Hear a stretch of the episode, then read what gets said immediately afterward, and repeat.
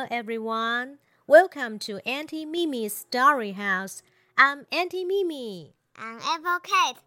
It's our story time. 各位大小朋友，大家好，欢迎来到秘密的英文故事屋。我是秘密姨，我是苹果凯特。欢迎跟我们一起来听好听的故事，还可以学英文哦。Yeah. Hi, Apple Kate. What do you usually have for breakfast? I eat bread and milk. Great，听起来很健康哦。今天咪咪姨要为大家说的故事是很有名的世界童话故事《金发女孩和三只小熊》。The story today is about Goldilocks and the Three Bears。让我们一起来听故事吧。Ready, steady, here we go. Goldilocks and the Three Bears。金发女孩和三只小熊。 Once upon a time. there was a little girl named Goldilocks. She had curly blonde hair.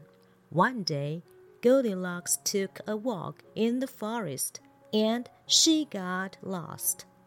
小朋友，Goldilocks 这个字是金发女孩的意思，G O L D I L O C K S。Goldilocks 就是金发女孩，因为这个有名的世界童话 Goldilocks 这个字也衍生出恰到好处的意思哦。为什么呢？小朋友听完故事就会知道喽。而 curly，c u r l y 是卷发的意思，而直发则是 straight，straight hair，s t r a i g h t。She had curly blonde hair，就是她有金色的卷发。Blonde，b l o n d 是金发。Take a walk。是散步，took a walk 就是 take a walk。Forest，f o r e s t 森林，我们上次有教过哦。而 got lost 就是 get lost 迷路的意思，迷路 get lost。She saw a small house in the middle of the woods and knocked on the door. Small house 就是小房子，woods w o o d s 也是森林的意思，和 forest 一样哦，都是森林。Knocked on the door，敲门，K N O C K 就是敲门。In the middle of 就是在途中的意思。Middle，M I D D L E 就是在中间的意思。Goldilocks went inside the house, but nobody was there. Goldilocks 走进房子，went inside 就是 go inside 走进去里面的意思。But nobody was there，没有人，nobody。N O B O D Y 就是没有人的意思。She found three bowls of porridge. Goldilocks was hungry. Bowl, B O W L 就是碗的意思，而 porridge P O R R I D G E 是粥稀饭，three bowls of porridge 就是三碗粥。在这边，bowl 这个字后面要加 s。我们来看例句：Would you like another bowl of soup？你要再喝一碗汤吗？而 hungry 是饿了，H U N G R Y，他饿了，Goldilocks 肚子饿了。She tried the porridge in the biggest bowl. Ouch, she said. This porridge is too hot. Try 就是试试看的意思，而 biggest 就是 big，b i g 变化来的，指的就是最大的。The biggest bowl 最大的一碗。Ouch, o u c h 就是哎呦，哎呦喂啊。Hot, h o t 在这边是指烫的，而 hot 也有热的意思，像天气很热。 The weather is hot today. 今天的天气很热。Too, T O O，在这边是指太怎么样，太怎么样，太热。Too hot，太烫了，太热了。So she tried the porridge in a medium-sized bowl. Oh my, she said. This porridge is too cold.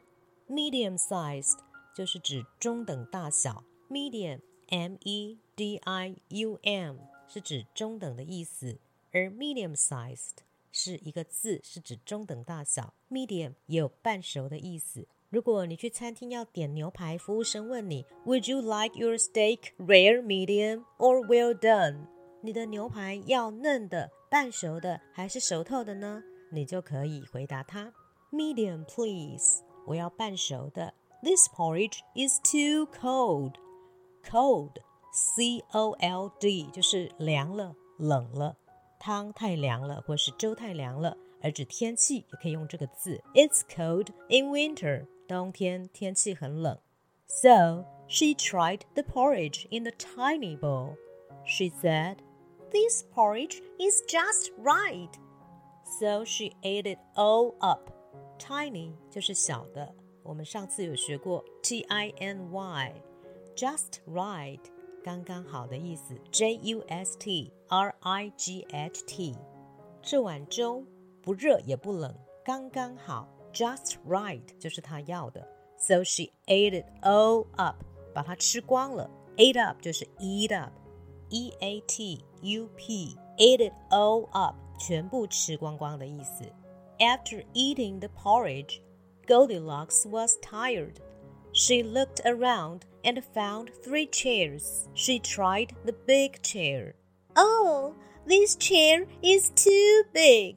我们来看这边，tired, T I R E D 就是累的意思。Goldilocks was tired，所以她 look around 看看四周，L O O K A R O U N D 就是看看四周，chair C H A I R 是椅子的意思 ，big chair 就是大的椅子，too big 太大了，这个椅子太大了，this chair is too big. Then she tried the medium-sized chair. Oh no, she said.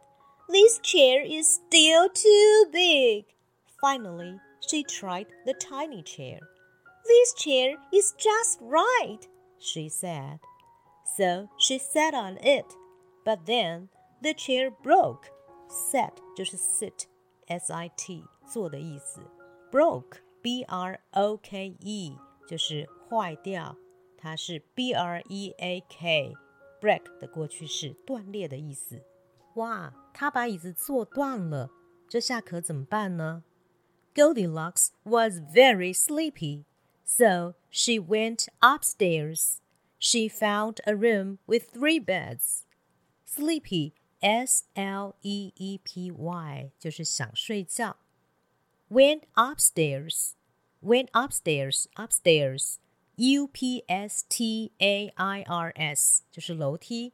Go upstairs 就是走上楼去。A room with three beds 就是有三张床的房间。She tried the big bed. Ouch! This bed is too hard. Hard 就是硬的意思，H A R D。上次我们有学过这个字，但是是别的意思。大小朋友，你们记得吗？上次学过是努力的意思，work hard，但是这边是硬的。So she tried the medium-sized bed. Oh no! This bed is too soft. She tried the tiny bed. This bed is just right. Soft, S O F T 就是柔软的意思。哇，大的床太硬，中等的床太软了，只有 tiny bed 才是 just right，刚刚好。因为这个 tiny bed 太舒服了，just right。所以发生了什么事呢？The bed is very comfortable. She fell asleep very soon. Comfortable 就是舒服的 ，C O M F O R T A B L E 是舒服的意思。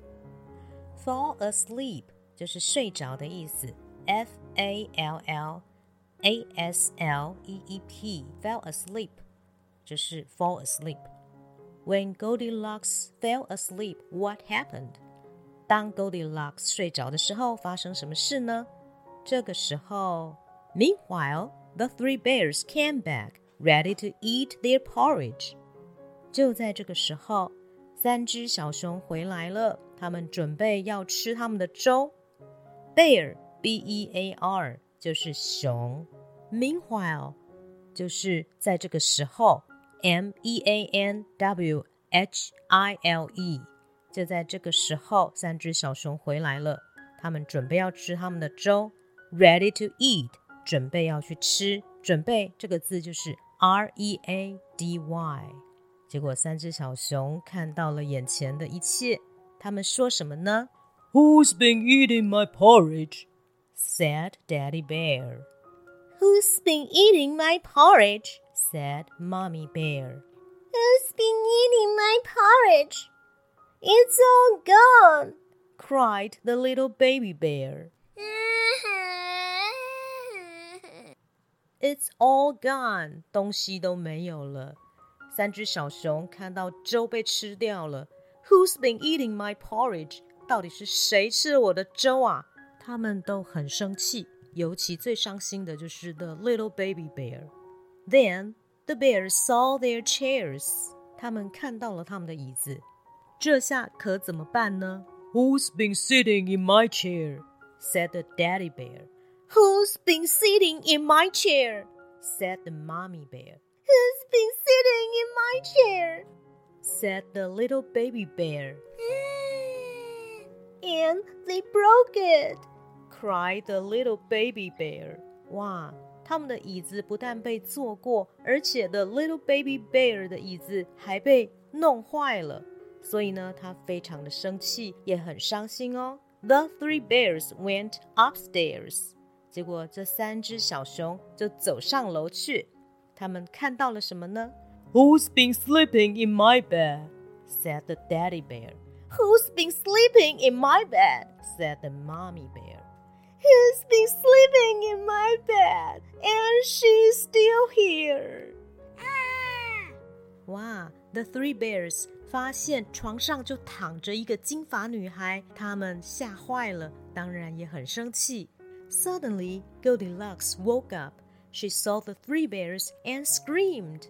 She jumped out of the bed and ran downstairs and out of the house. Woke up 就是 wake up, W A K E U P 就是醒来的意思。Scream, S C R E A M 就是尖叫。Goldilocks 吓得尖叫。Jump, J U M P 就是跳。Jump out of the bed 就是跳下床。Run downstairs 就是跑下楼。当 Goldilocks 看到这三只熊，她吓坏了，尖叫，赶快跳下床，跑下楼，然后离开这个房子。She ran and ran, and finally she saw her house and her mom. She told her mom, I will never go into the forest by myself again. Ran and ran 就是 run and run，她跑了又跑，and finally she saw her house and her mom。终于她看到了她自己的房子，还有她的妈妈。她就告诉她的妈妈：“我再也不会一个人跑到森林里面去了。”Never，绝不会。N E V E R，go into the forest 就是跑到森林。By myself 就是自己。 这次 Goldilocks 遇到小熊，它真的吓到了，所以它就告诉妈妈，它以后再也不敢自己乱跑，跑到森林里面去喽。That's the end of the story。故事讲完了，大小朋友你们喜欢吗？接下来咪咪姨就会用英文把这个故事再念一次，大家可以复习一下整个故事听力，还有今天所学到的单字句型哦。Goldilocks and the Three Bears. Once upon a time, there was a little girl named Goldilocks. She had curly blonde hair. One day, Goldilocks took a walk in the forest and she got lost. She saw a small house in the middle of the woods and knocked on the door. Goldilocks went inside the house, but nobody was there she found three bowls of porridge. Goldilocks was hungry. She tried the porridge in the biggest bowl. Ouch, she said. This porridge is too hot. So she tried the porridge in the medium sized bowl. Oh my, she said. This porridge is too cold. So she tried the porridge in a tiny bowl. She said, This porridge is just right. Then she ate it all up. After eating the porridge, Goldilocks was tired. She looked around and found three chairs. She tried the big chair. Oh, this chair is too big. Then she tried the medium sized chair. Oh no, she said. This chair is still too big. Finally, she tried the tiny chair. This chair is just right, she said. So she sat on it, but then the chair broke. Goldilocks was very sleepy, so she went upstairs. She found a room with three beds. She tried the big bed. Ouch!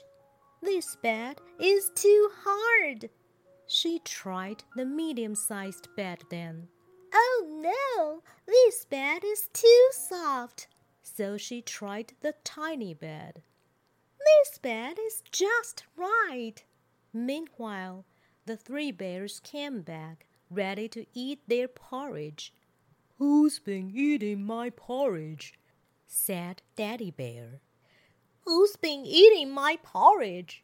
said Mommy Bear.